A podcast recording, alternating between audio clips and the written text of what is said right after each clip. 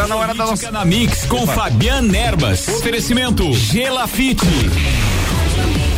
Gelafite é a marca do lote. Fabiano Erbas está com a gente e vai participar agora ao vivo direto de Florianópolis. Fabiano, bom dia. Bom dia, Ricardo, e bom dia aos ouvintes da Rádio Mix. Bem, um prazer estar falando com você hoje aqui ao vivo, Fabiano. E eu, obviamente, que tenho essa preocupação de estar sempre inteirado com os assuntos políticos. Mas é, hoje eu pedi para que você fizesse ao vivo, não só porque eu ia estar aqui na bancada, porque eu acho que era um momento que a gente poderia ter aí para discutir na sua coluna, eu é que estou me metendo, a respeito do resultado das urnas do último domingo. Como é que você enxergou tudo isso? A coluna é sua, quando precisar eu tô aqui. Manda ver, meu irmão. Valeu, Ricardo. É, realmente a gente conversou ontem, né? Para fazermos ao vivo, né? Hoje a coluna repercutindo aí, fazendo uma espécie de um balanço aí, um bate-papo realmente sobre o resultado das eleições municipais, que é o assunto dessa semana, afinal de contas o pleito aconteceu aí realmente no domingo, né, Ricardo? E a gente teve aí é, algumas, algumas vitórias, digamos assim, alguns resultados já esperados, né? É, que a gente já tinha conversado aqui mesmo, tanto pelo Política na Mix quanto pelas nossas participações é, no, nos drops das news é, pela manhã, mas eu vejo o seguinte, eu vejo que ao longo das, especialmente das principais cidades aqui de Santa Catarina, como por exemplo Florianópolis, de onde eu falo, resultado esperado, né, Ricardo? Aqui em Florianópolis, vitória no primeiro turno do prefeito Jean Loureiro, do Democratas, né? Apesar daquele, daquele escândalo inicialmente que houve sobre aquele caso, o prefeito aqui foi acusado de um suposto estupro coisa parecida, no final das contas, aquilo virou uma espécie de meme, sa saíram vários memes, eh, virou uma gozação e no final há quem diga que se reverteu até espantosamente a favor do prefeito Jean Loureiro, né?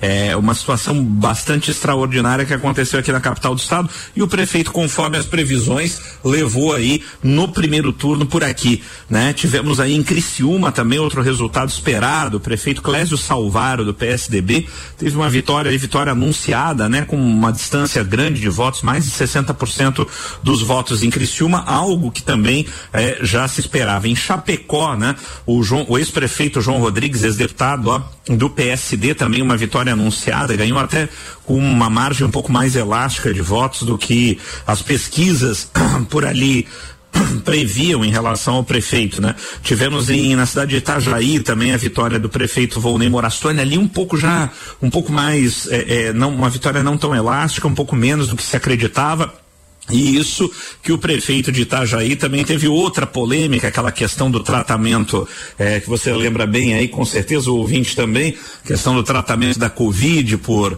é, através do, do ozônio, ah, né? ozônio, e tudo ozônio, mais, aonde ozônio. o, o, o Exatamente. Aonde o prefeito de Itajaí virou uma gozação até de nível internacional, mas conseguiu vencer as eleições em Itajaí com um pouquinho de folga, não tanto quanto se previa, né, Ricardo? Agora, a disputa mesmo nós tivemos eh, na cidade de Joinville, né? Aonde temos aí um segundo turno em Santa Catarina, né? Eh, com o deputado Darcy de Matos do PSD, que chegou em primeiro lugar, mas muito pertinho, uma diferença de dois mil votos ali. O Adriano Silva do Partido Novo, né? Aí tido talvez como uma certa surpresa, o Adriano aparecia na verdade em terceiro lugar ali em algumas pesquisas, no finalzinho já bem perto e realmente na apuração o, o Adriano chegou e a diferença foi de dois mil votos apenas entre Darcy de Matos e Adriano Silva em Joinville. Teremos então um segundo turno lá e, e teremos segundo turno também em Blumenau, né? Em Blumenau com o prefeito Mário Hildebrand do Podemos, né? É, tentando a reeleição e João Paulo Kleinbing, do Democratas. Ali o Kleinbing já foi prefeito, né, de Blumenau, ex-deputado federal, filho do ex-governador Wilson Kleinbing, chega para o segundo turno, mas não chega com tanta força. Tanto que o terceiro colocado, Odair Tramontim, também do Partido Novo, foi uma diferença apenas de 2.111 votos ali em Blumenau, muito pequena entre o segundo e o terceiro colocado, mas está, está posto lá o segundo turno de Mário Hildebrand e João Paulo Kleinbing, também, de certa forma, confirmando pesquisas pesquisas. A surpresa, realmente, na minha opinião, eh, ocorre e, e, a disputa, né, acirradíssima, né, no nosso município de Lages, né, e com a vitória do, do prefeito Antônio Seron do PSD aí para com a, a, reeleição por uma margem estreitíssima, estreitíssima de votos, apenas 56 votos, né, separaram o prefeito reeleito Antônio Seron da deputada Carmen Zanotto do Cidadania, realmente aí uma uma eleição que nós acompanhamos em conjunto aí com falhas do TSE, história de hackeamento e que nos deixou no escuro ali durante a apuração sem saber eh, de novas parciais durante muitas horas ali até que finalmente tarde da noite realmente sai a parcial completa com 100% dos votos, confirmando essa vitória por 56 votos. Eh, eu acho que realmente nunca vista antes em Lages, né, Ricardo? Eu não tenho eh, notícias de uma margem tão estreita de votos, a não ser que a gente voltasse no tempo muitas e muitas décadas a ponto de saber qual foi a nossa primeira eleição e se tínhamos então um número de eleitores ínfimo, aí pode ser que essa essa margem eh, tivesse sido tão estreita quanto, mas eu, eu não pesquisei, confesso que não pesquisei. Agora, Fabião, queria sua análise é, pelo seguinte, em se tratando da eleição de Lages. Vamos considerar dois números importantíssimos: 160 mil habitantes e 123 mil eleitores tem Lages e o prefeito reeleito Antônio Seron com pouco mais de 28 mil votos é uma minoria é, daquelas estrondosa. Dá para saber que tem aí um índice de rejeição enorme. É, você enxerga da mesma forma? Sim, sim, Ricardo, eu enxergo da mesma forma, isso é, isso é, muito nítido, né? E espero, sinceramente, aí que tanto o prefeito reeleito quanto a sua equipe também como se diz aí, consigam fazer essa mesma. É essencial que essa leitura seja feita mesmo por quem, especial, ou especialmente até por quem venceu as eleições. Né? Quando você soma os percentuais, ou se quiser somar votos totais mesmo, dos demais candidatos, né? Você tem aí praticamente é, 70% da população que foi às urnas e não escolheu o atual prefeito, e não optou pela administração. Né? Você veja, o prefeito era uma das opções né, na urna. Quando eu, eleitor, vou até a urna e deixo de escolher e prefiro escolher um outro candidato, seja lá quem tenha sido ele, eu estou, na verdade, rejeitando a administração. Isso é, isso é bastante nítido. Porém, obviamente, é a regra do jogo. Lages é uma cidade que tem menos de 200 mil eleitores e, portanto, não há segundo turno na cidade. Então, o prefeito vence a eleição, como se diz no futebol, com o regulamento debaixo do braço. Né? A vitória é legítima dentro da legalidade, obviamente, mas ela precisa ser lida, inclusive, pelos vitoriosos aí. É, a gente diz, né, calçando, como se diz aí, as sandálias da humildade para perceber que quando a maior parte do eleitorado vai às urnas e não escolhe o prefeito, algo de errado, algo de não muito certo está na administração. E a gente que é, espera que quem venceu as eleições se torne o prefeito não apenas, obviamente, daqueles que votaram nele, mas sim de toda a cidade, que essa leitura possa ser feita e rumos possam ser corrigidos na, na administração atual para os próximos quatro anos, porque afinal de contas é, a administração vai prosseguir por, pelos próximos quatro anos e ganha a cidade se essa leitura puder ser feita por quem lá chegou, na minha opinião. Mas você tem sim razão, realmente houve uma rejeição da maioria dos eleitores lajanos à administração do atual prefeito, que acaba reeleito com a minoria dos votos, mas de acordo com o regulamento das eleições, né? Não, sem dúvida. A eleição dele é legítima e é aquilo que é, como você diz, é a regra do jogo. Quem era, quem, quem é para ser prefeito? Ah, daqueles que votaram é quem obteve a maior quantidade de votos. Então, isso é inegável. Ele foi vencedor nas urnas e agora tem quatro anos pela frente, mais quatro anos. Aliás, é uma segunda pergunta que eu tenho para te fazer. Se você acha realmente que ele vai prosseguir até o final do seu mandato. Algumas conversas de bastidores dão conta de que ele deve entregar para o PP e para o seu vice Juliano Polese a partir do terceiro ano de mandato, até para que o PP também possa preparar a sua, digamos assim, reeleição após isso. Algo como a gente já viu aqui no tempo de Raimundo Colombo e Renatinho e o Fabian, tenho certeza, tem mais conhecimento do que eu a respeito disso. Só quero voltar um pouquinho nos números para te dizer o seguinte: se a gente considerasse os 123 mil eleitores aptos, nós teríamos então é, um número de votos ou seja, pelo menos uma aprovação de apenas 23% desses eleitores para Antônio Seron. Ou seja, é, é uma minoria mesmo, porque 77% não o escolheram. Então ele vai ter que governar realmente para uma minoria, tendo uma oposição enorme àquilo que de repente venha a ser feito ou não ser feito, que fica pior ainda ao longo dessa segunda administração. E se nós formos considerar é, a população como um todo, claro que daí a população não vota, mas aqueles que votam representam o desejo de todos os que moram na cidade, ele teria é, sido escolhido por apenas uh, ah, 18% dos munícipes, ou seja, seria 82% que não escolheram. Realmente é uma situação delicada, porque aí os holofotes se viram com muito mais intensidade e a responsabilidade aumenta.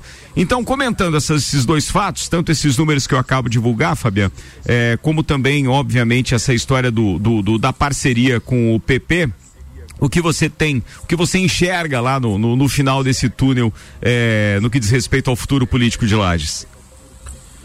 Certo. É, é, é, nessa parceria, o Ricardo, eu vejo o seguinte, eu vejo que faz sentido, sim, a conversa de bastidor, né?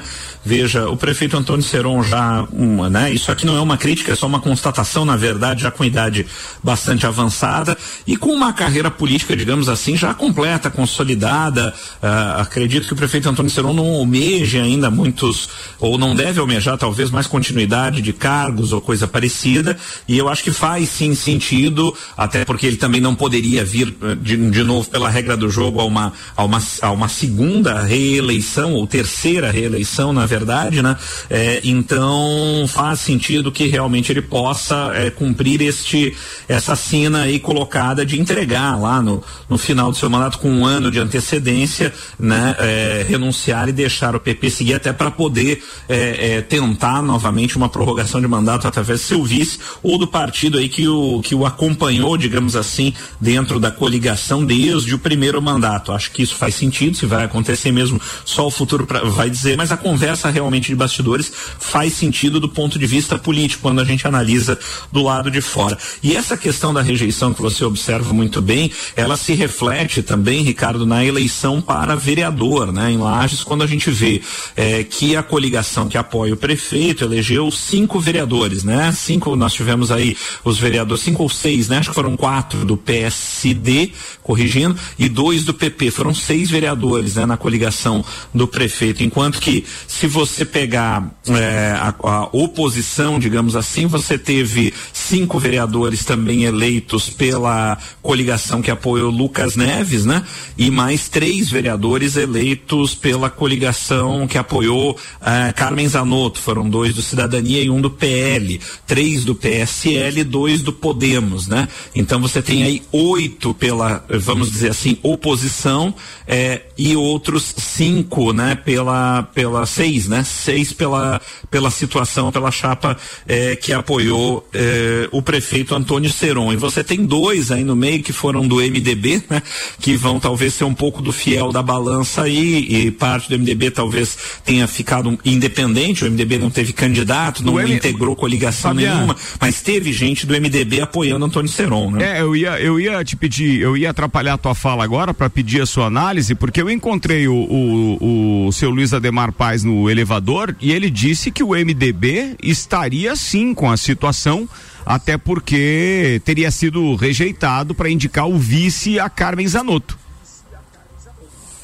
Eu acho que isso sim, eu ouvi dizer isso, mas teve parte do MDB que se manteve um tanto quanto independente, não abraçou, não abraçou a campanha do prefeito Antônio Serão efetivamente, mas você teve sim candidatos do MDB que eu vi ao longo da eleição, eh, especialmente até nas redes sociais, fazendo campanha realmente para o prefeito, mas não, não viu o MDB como um todo, não certo? Apesar de respeitar muito o Paz aí, não sei se ele ainda é, é, é, efetivamente o presidente municipal do partido, mas foi durante muito tempo a figura proeminente, né, do MDB, fala pelo partido com muito mais propriedade do que eu, mas o que a gente viu, né, o que nós vimos na eleição é que nem todos os candidatos do MDB a, a, a, abraçaram realmente a campanha do prefeito. Você foi, chega assim, um apoio branco, né? Você chega a lembrar qual foi o posicionamento durante essa última legislatura do David Moro?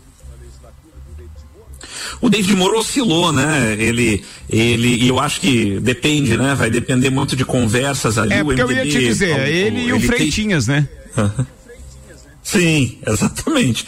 Ele, o MDB é um partido que tem a característica de oscilar dependendo é, do momento, dependendo da situação, né? É um tanto quanto aquilo que a gente, a gente diz fisiológico, né? Aliás, né, Ricardo, esse, é, o fisiologismo aí e o chamado, os partidos do chamado centrão, ao qual a gente pode dizer que o MDB também é um dos integrantes, porque não, pelo menos uma boa parte dele, foram os partidos que acabaram aí nacionalmente falando, entrando um pouco também nessa questão nacional, já que falamos de MDB MDB e desse comportamento um tanto quanto dúbio, de acordo com, com a biruta dos ventos, né, conforme as, as particularidades ou, acabaram saindo fortalecidos aí nessa eleição nacionalmente. Você vê os prefeitos do Brasil e foi o Democratas, né? Justamente o partido do muitas vezes tão criticado, né? Pela população aí, o, do, o, o que tem como proeminente dentro do Partido Democratas o presidente eh, do Congresso Nacional, o presidente da Câmara dos Deputados, Rodrigo o, Maia. o deputado Rodrigo Maia, né? Eh, o Democratas foi o partido que mais cresceu, em segundo lugar o PP, né? Que envolvidos aí na Lava Jato, um preeminente integrante do Centrão aí, teve, teve o segundo maior crescimento, e depois o PSD, né? O partido aí do, do prefeito eh, eh, Antônio Seron foi o terceiro que mais cresceu, né? Isso nacionalmente falando. Então você vê um, um tanto quanto da, do comportamento da população nacional eh, um pouco nessa direção, apesar de que, Ricardo, essa leitura também deve ser feita no seguinte sentido.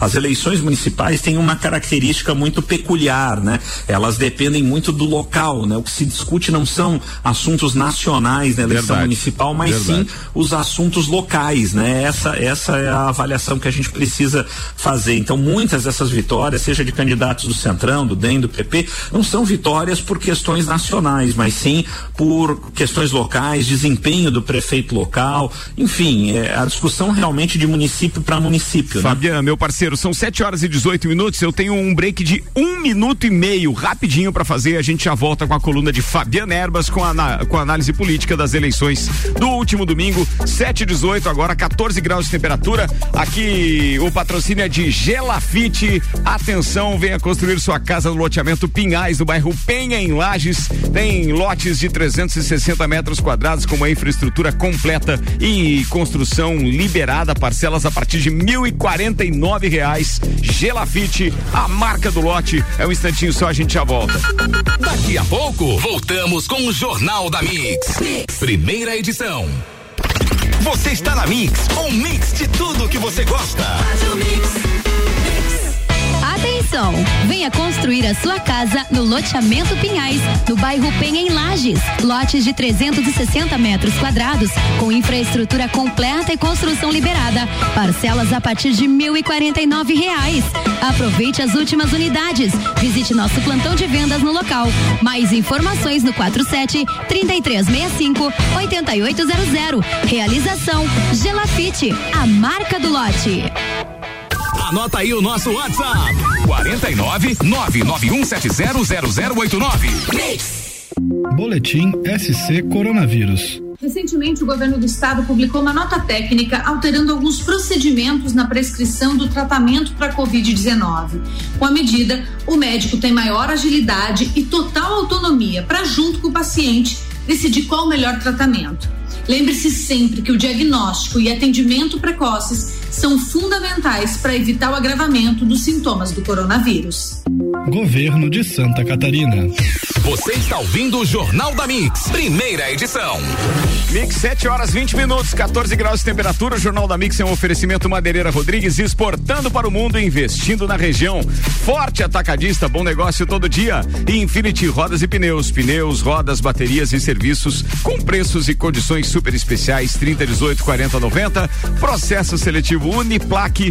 Matrículas abertas, mais informações arroba Uniplaque Lages. Geral Serviços, terceirização de serviços de limpeza e conservação para empresas e condomínios. Lages e região pelo 99915 1050.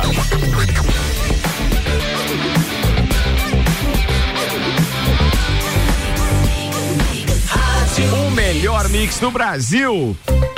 Política na Mix é um oferecimento Gelafite, a marca do lote, com Fabiana Erbas ao vivo hoje, direto de Florianópolis. Fabiana, eu passo a bola para você nessa, nesse segundo tempo, um pouquinho mais curto, obviamente, porque nós avançamos no primeiro tempo, mas eu queria te perguntar se você compartilha da minha eh, opinião a respeito eh, do nosso vice-prefeito o Juliano Polese. Na minha opinião, uma das figuras mais inteligentes na política em Lages. Bem articulado, entende de todos os assuntos, é um estudioso. E depois que eu te fiz aquela pergunta a respeito de se você sabia dessa conversa de bastidores, de possivelmente no meio do mandato o prefeito Antônio Seron reeleito entregar então para o vice eh, Juliano Polese, eu te pergunto justamente isso. Você compartilha da mesma opinião? Como é que você vê Juliano Polese? Compartilhe sim, Ricardo. Compartilhe. Acho o Juliano é uma pessoa muito bem preparada, né? É, e, e, a gente precisa, na verdade, é, de pessoas bem preparadas atualmente na política. Eu defendo muito isso. Acho que ah, preparado, articulado, acho realmente uma figura que pode fazer é, um bom papel, sem dúvida nenhuma, se assumir aí a prefeitura de Lares. Acho que faz, faz sentido, como eu te falei, aquela conversa, né? Do ponto de vista político, falando, né? E, e realmente pode fazer fazer mais sentido ainda é, quando você olha a qualidade realmente do vice-prefeito, né? Então, como eu falei, aquilo que a gente sempre espera, né, Ricardo, numa eleição, é que os vencedores, né, tenham essa condição de olhar para a cidade e perceber que devem governar e devem passar a governar para toda a cidade, para os que votaram neles e, e também para os que não votaram, né? Passam a ser prefeito e vice é, da cidade como um todo, né? E vejo sim qualidade muito boa no, no Juliano Polese enquanto político, enquanto profissional também que é na sua formação e no preparo aí. Tem qualidades para tocar a cidade, se assim ou se essa condição realmente eh, se confirmar, tem qualidades aí de sobra para assumir a prefeitura de Lages, sem sombra de dúvidas, em isso se confirmando. Bem, vamos lá agora para a Câmara de Vereadores. Jean Felipe, Álvaro Joinha Mondadori, o Freitinhas, o José Osni, que é o tio Zé, temos ainda o Agnelo Miranda, o Ney Casanossa, temos o Gabriel Córdova, tem a professora Elaine Moraes, temos quem mais? O Leandro do Amendoim, temos a Suzana Duarte, temos o Doutor Heron foram esses é, é, é, são aqueles eleitos e que nós podemos chamar de renovação da Câmara de Vereadores, né? Sem dúvida, é verdade. É uma renovação grande na Câmara dos Vereadores, né, Ricardo? E isso é, isso é uma boa notícia. Eu vejo, eu sou um adepto aí, uma das minhas bandeiras é a necessidade realmente de renovação política, não só a nível nacional, mas especialmente a nível local, local na nossa cidade de Lages. Eu acho isso essencial, né? Não é, não é uma questão só de posicionamento político ideológico, não, mas é uma necessidade, a alternância de poder, a necessidade de você colocar pessoas novas, trazer novas ideias ideias, né? Trazer pessoas diferentes para dentro do, do, do, embate, do contexto político é saudável e é muito bom, ganha a cidade com tudo isso. Então eu vejo com muito bons olhos essa renovação. Acho que a Câmara ficou com uma qualidade muito boa, a Câmara dos Vereadores em Lages, o que é raro, infelizmente, muitas vezes acontecer, né? É, não apenas em Lages, mas nas cidades em geral, a gente vê a qualidade, muitas vezes, da Câmara dos Vereadores é complicada, né? Às vezes com muitos candidatos folclóricos, né? Você candidatos que chegam realmente sem o devido preparo, sem a devida condição de estarem lá. É legítimo, a Constituição permite, né? Qualquer pessoa pode se candidatar, é da democracia isso, mas realmente depois, né, quando o trabalho de verdade começa, a gente vai sentir que quem perde com isso é a cidade quando uma pessoa que não tem o preparo suficiente, que não conhece sequer como funciona a Câmara, como é o trabalho do legislador, né, que está lá para fazer leis, para analisar, para é, fiscalizar a atividade do executivo, se ele chega sem o devido conhecimento até do que tem que fazer, quem perde com isso é a cidade. Então vejo que a Câmara de Lages ficou com uma constituição renovada e de boa qualidade. Eu tenho boas esperanças aí. A gente teve algumas surpresas aí, né? O Leandro do Amendoim aí foi teoricamente uma, uma surpresa. Eu digo, eu digo teoricamente porque já o boa parte da cidade eu conhece, mas eu tive um contato muito próximo com o Leandro em 2000 2018, quando da minha campanha para deputado federal, eu fiz é, uma campanha realmente aí de porta em porta e também distribuindo muito material em sinaleira e fiquei bastante tempo ali naquela sinaleira da Duque é, é, com a Cará ali, é, onde ele costuma ficar vendendo. Então a gente conversou durante muitos dias ali. Eu tive bastante contato com ele e o rapaz realmente ele, apesar da simplicidade dele, é diferenciado. Já tinha o desejo de política, conhecia bastante, é, é, conversamos muito ali e realmente tinha essa aptidão. Conseguiu transformar em votos. Acho que fez uma campanha pequena, fez uma campanha sem muitos recursos aí em Lares e conseguiu sucesso, né? É, é, a, é a surpresa boa. Vamos Vamos ver como é que vai ser o desempenho dele. Espero, espero que bom. Quero aproveitar aqui que estamos ao vivo aí também para dar os parabéns ao nosso amigo e colega eh, Álvaro Joinha Bondador, que também chega muito bem à Câmara dos Vereadores aí e deve bem representar aí os seus 900 e tantos votos feitos na eleição aí, é o que a gente deseja para o bem da cidade também. Não tenho dúvida que o Joinha aí vai fazer uma legislatura de boa qualidade aí. E excelente a renovação da Câmara, tá, Ricardo? Eu vejo isso com bons olhos e tenho boa esperança no desempenho dessa Câmara de Vereadores e como eu disse, né, voltando ao assunto dos eleitos ali da comparação, veja, mesmo que o MDB eh, vá totalmente, né, vá pender totalmente os seus dois vereadores para o prefeito, você tem uma divisão aí de 8 a 8, né? Oposição com oito, pelo menos a princípio, de mandato, no início de mandato aí, com oito vereadores, é, considerando que o MDB realmente fique com o prefeito, é, oito vereadores pró-situação, o que é, é, uma dificuldade, né? O prefeito vai ter que ter aí realmente um bom jogo de cintura aí, porque não terá vida fácil sem maioria na Câmara dos Vereadores. Isso é um fator dificultador. Não, e outro fator que vai influenciar muito é justamente o jogo pelo poder e quem vai assumir a presidência da Câmara e que tipo de negociação será feita para aquela famosa alternância na presidência da Câmara de Vereadores. Mas antes de você comentar isso, e para finalizar, obviamente, também uma, tem uma outra observação, eu não fiz um, um comparativo da atual legislatura, mas olhando rapidamente por cima aqui, a maioria dos vereadores que estarão ocupando cadeiras na Câmara de Vereadores na próxima legislatura tem curso superior. Isso é um espetáculo, porque a gente realmente consegue elevar o nosso nível de debate e, obviamente, o nível de, de, de, de estudo, é, não propriamente das cadeiras onde se formaram, mas o nível de estudo acerca da política e das necessidades do nosso povo podem ter privilégios aí. Isso é muito bom. E só para complementar, um breve comentário: eu não deposito expectativas positivas na, na eleição do Leandro do Amendoim, não.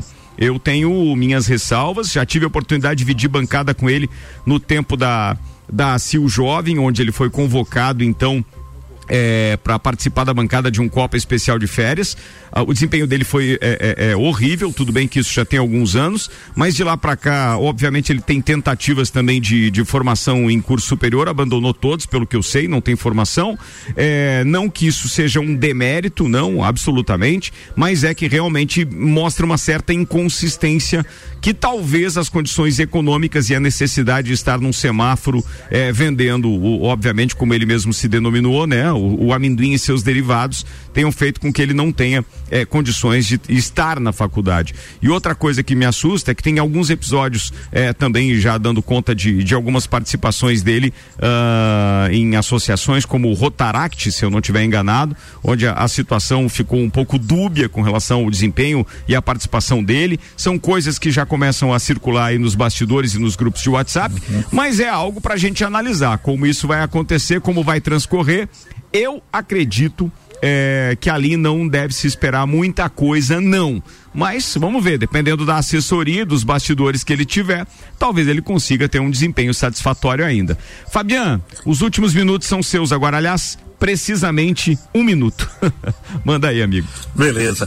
Valeu, Ricardo. Não, é, primeiro a satisfação aí de a gente poder novamente conversar ao vivo aí, fazer esse bate-papo que é, esse balanço, né, geral das, das eleições municipais, em especial da nossa cidade, é né, uma grande satisfação e a satisfação de todas as quintas é, pela manhã a gente ter esse encontro marcado com o nosso ouvinte da Mix para debater política, o que é muito importante, muito saudável, mesmo para aqueles que não gostam, porque como a gente sabe, Ricardo, a política que queiramos ou não, influencia de forma direta nas nossas vidas e especialmente a política local. Esperamos que todos os eleitos aí tenham bastante consciência, façam um grande trabalho, porque se assim for, quem ganha é a cidade, ganhamos todos nós, porque estamos todos juntos no mesmo barco, né, Ricardo? Muito obrigado aí mais uma vez pela oportunidade de estarmos conversando juntos aí ao vivo no Política na Mix, especialmente na Rádio Mix. Um forte abraço. Um abraço, Fabiano Ervas, no oferecimento Gelafite, a marca do lote. Encerramos aqui a coluna dele daqui a pouquinho, depois do break. Tem Débora Bombilho na Mix, não sai daí.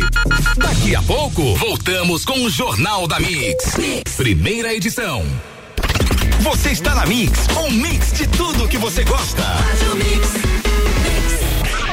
Política na Mix com Fabian Erbas. Oferecimento Gelafite.